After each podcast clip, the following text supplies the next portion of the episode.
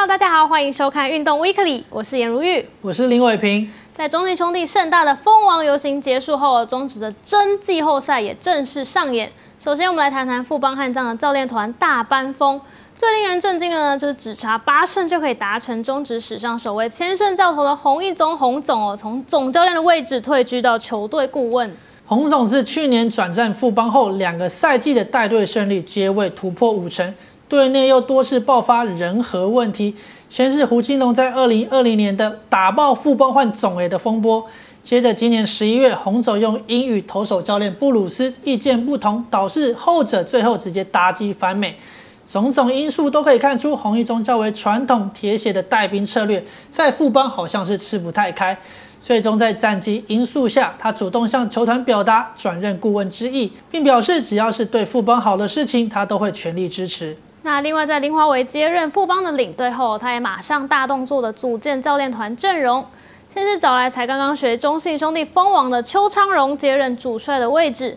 接着又有风声传出，已经准备向各队进行猎才行动，包括中信的内野守备教练黄泰龙、二军投手教练王建民都是锁定人选。谈完富邦教练团的状况，我们把焦点回到球员的身上。目前富邦阵中有两位球员确定行使自由球员权利，分别是刚获选最佳指定打击的林奕泉，以及今年表现非常亮眼的投手陈宏文。那首先我们来谈谈林奕泉哦，身为经历过新农牛、义大犀牛到现在的富邦悍将三朝元老，林奕泉的十三年生涯表现是非常稳定，更在今年呢达成了两百轰的里程碑。现年三十六岁的他，是生涯首度行使 FA，以他今年月薪七十二点五万去计算呢，如果新球队想要签下他，转队费有非常高，超过一千万。那如果是部分转队费加上一位补偿球员呢，则是六百五十二点五万。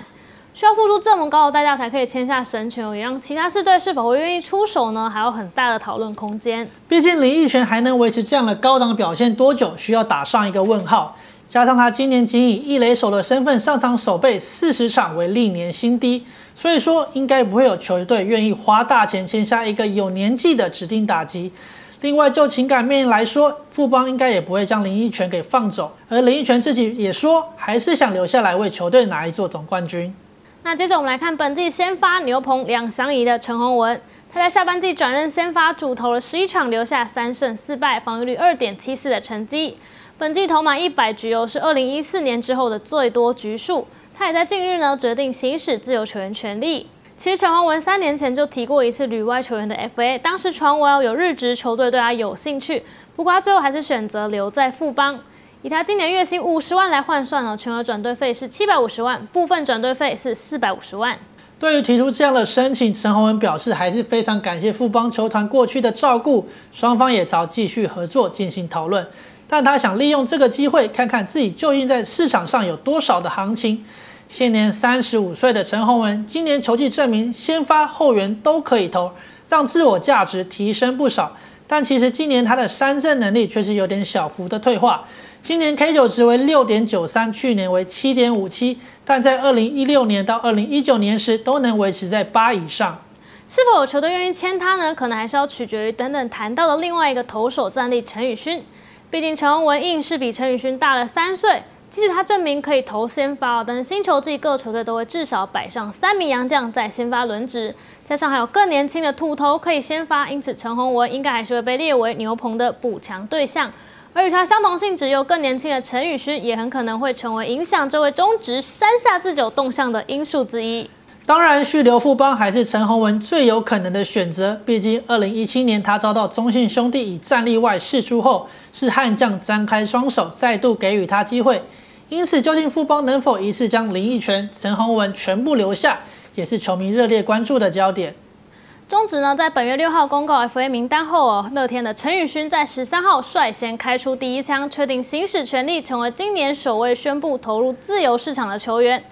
那身为在社群媒体相当活跃的乡长哦，当然也不忘透过脸书粉砖表达自己的感想，写下了给棒球和你们的一封信哦，表示 FA 是职业球员得来不易的权益，自己经过一段时间思考后决定行使。同时，他也透露自己是永远忘不了加盟职棒的时候，领队刘介廷为他穿上球衣的那一刻。他会带着桃园王朝的精神，持续追寻梦想。是，虽然行使这样的权利啊，但陈宇勋同时也透露，并不是一定要离开原队。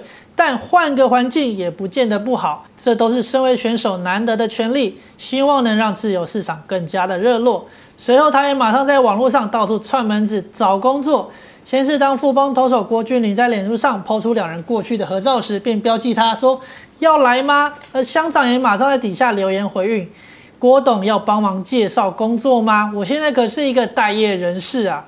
不止如此哦，乡长接着呢又在魏全龙球迷脸书社团留言，希望老板们给机会想要冠军呢，还留下冠军杯的图案，引来不少网友朝圣，还有球迷回应留言说陈宇勋是不是想要来龙队追爱啊？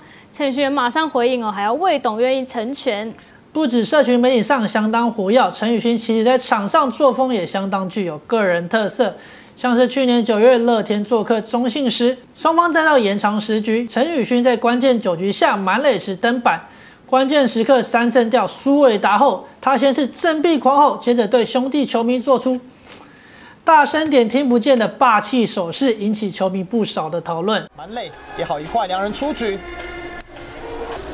两好两坏。最后是直球三振出局，陈宇勋守住了满脸的危机。哇，他还对场上的球迷哦，我听不到。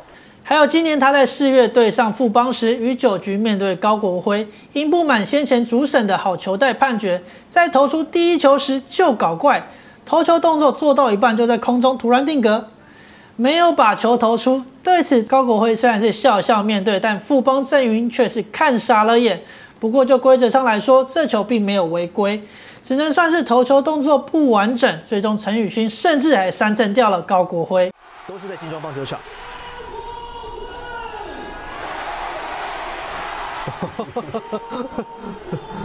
可惜。陈宇勋今年初赛五十五场，战绩一胜三败，拿下十四场救援，十次中继成功。累计五十八点一局，防御率只有二点四七，是单季新低。生涯出赛四百四十五场哦，等于平均单季出赛都有五十场以上，是桃园重要的牛棚战力。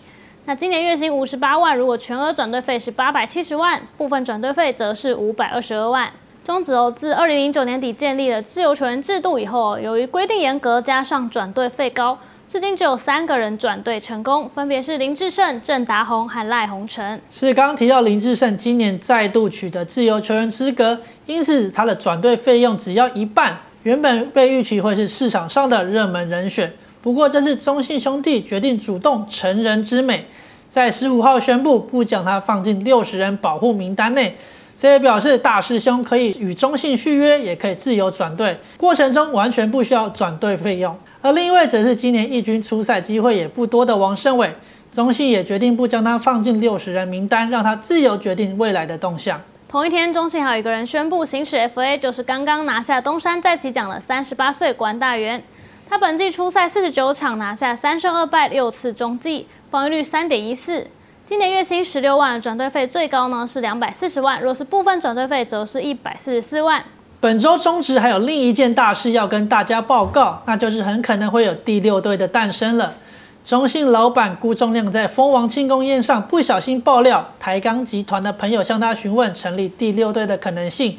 对此，中职会长蔡其昌也证实此事。目前除了有台钢、中华电信，还有多支企业表达兴趣。不过，考量到市场规模，联盟只会一次增加一支队伍，且只会挑选一家企业来加盟经营。最快在二零二二年下半年球季才会出现第六队。而究竟是哪一个企业出现？欢迎球迷在底下留言和我们分享。